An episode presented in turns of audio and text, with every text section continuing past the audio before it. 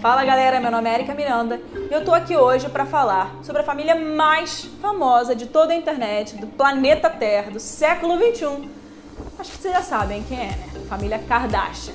É Kardashian pra lá, Kardashian pra cá, Kardashian, Kardashian, Kardashian pra tudo quanto é lado. Mas o que todos se perguntam é: o que que fez a família Kardashian ficar famosa?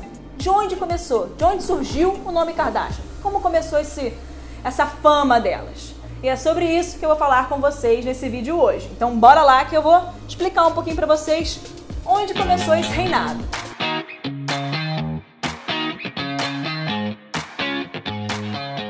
Kim, Courtney, Chloe, Kendall, Kylie, Robert Jr. e Kris Jenner, uma família gigante, né?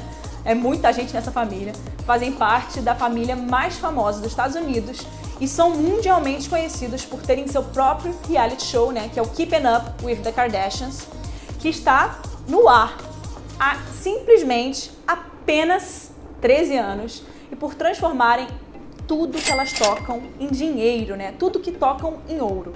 Elas são donas de império de maquiagem, império de roupas, elas criam tendências, lojas, restaurantes. Simplesmente não existe uma coisa que esse grupo, que essa família não fala, ah, eu vou investir nisso daqui e que não dá certo, né? Também elas usam simplesmente o sobrenome Kardashian e isso já, por si próprio, já faz muita coisa, né? Só esse nome, só esse sobrenome aí já tem muito peso, né?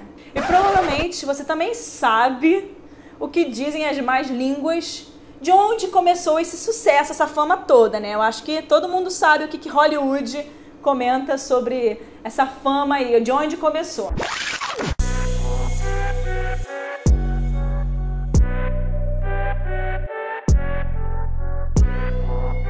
Se você acha que foi isso aí, ó, não foi só isso não. A verdadeira história de fama do nome Kardashian está relacionada com O.J. Simpson. Sim, aquele famoso caso que de documentário lá que tem no Netflix, tem tudo quanto é canto e que todo mundo conhece, né? O.J. Simpson foi um grande atleta de futebol dos anos 70, que foi onde ele teve o maior destaque da carreira dele onde viveu a melhor época da vida dele, né? Porque dali pra frente, quando ele se aposentou, seria só ladeira abaixo, né? E eu vou resumir aqui, que senão a gente vai falar do O.J. o vídeo inteiro, porque o que não falta é assunto do O.J. Simpson, né? Em 94, ele foi acusado e preso pelo assassinato de sua ex-mulher, a Nicole Brown, e do amigo dela, Ronald Goldman. As vítimas foram encontradas mortas na casa de Nicole, ex-mulher de O.J. Simpson, que ficava bem perto da mansão do ex-atleta de futebol americano. Esse caso ganhou uma grande repercussão internacional, assim como nunca vista antes. E muito principalmente porque cinco dias depois do assassinato, mais precisamente 17 de junho de 94, o OJ protagonizou uma fuga policial, isso mesmo, a fuga, que foi transmitida ao vivo por todos os canais de televisão do país e do mundo. Todo mundo conhece essa foto aí, né? Dessa, dessa fuga policial. Foi muito, é muito famosa. E só para vocês terem noção, a cobertura desse dia foi tão grande, assim, foi tão bizarra, que até a cobertura da Copa do Mundo de 94 deixou de ser transmitida, principalmente nos Estados Unidos, né? Porque os americanos não gostam de futebol muito, né? 20 milhões de pessoas assistiram ao julgamento pela televisão. O anúncio do veredito bateu o recorde de audiência da chegada do homem à lua e também do funeral do presidente John, John Kennedy era tudo que a mídia, principalmente a mídia americana, queria, né? Tudo que eles pudessem envolver ou falar sobre isso, eles estavam falando. Tá bom, tudo isso aí que a gente falou, mas o que, que isso tem a ver com a família Kardashian, né? Acontece que um dos advogados que fazia parte da defesa do, do jogador, o O.J. Simpson, o famoso Dream Team, era nada menos, nada mais que Robert George Kardashian. Isso aí. O pai de Courtney Kim e Chloe. E quando isso tudo aconteceu, esse caso aconteceu, o Robert Kardashian já era divorciado da Kris Jenner. Tanto é que Kris já estava em relacionamento, né? Já estava namorando Caitlyn Jenner, né? Que na época ainda era o atleta olímpico Bruce Jenner. Mas vamos voltar um pouquinho aí na história. O envolvimento dos Kardashians com O.J. Simpson já tinha muito tempo. Eles já tinham uma relação aí, uma amizade de bastante tempo. Bem antes de qualquer caso criminal ou de qualquer perseguição policial.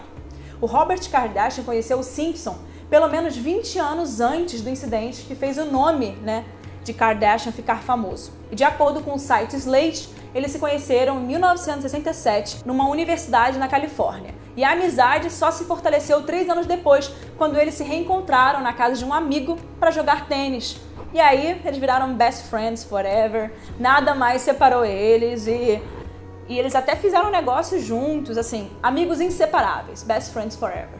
E claro, né, que a relação das esposas também se fortaleceu, porque eles viviam saindo juntos. Claro que as esposas viraram muito amigas também, né? A Kris Jenner e a Nicole Brown. Eles viajavam, faziam viagens entre as duas famílias o tempo todo, de férias. Eles iam esquiar, iam para Aspen, Colorado viviam juntos. Em uma entrevista para People, Jenner disse que os Simpsons eram os melhores amigos da vida dela e que eles, ela considerava os Simpsons família, era como parte da família dela. Imagino que deve ter sido muito difícil para Kris Jenner, né? Tudo isso que aconteceu. Para vocês terem noção como a amizade deles era tão forte, O.J. Simpson se tornou até padrinho de Kim Kardashian. Isso mesmo. E olha que curioso, os Kardashians, mirins, né, os jovens Kardashians, que nem imaginavam a fama que um dia teriam, chamavam OJ de tio OJ ou Uncle OJ.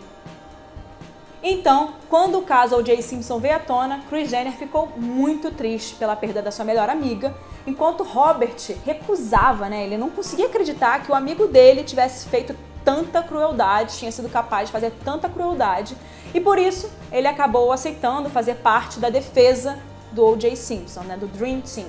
Na verdade, Robert já não praticava direito há muitos anos.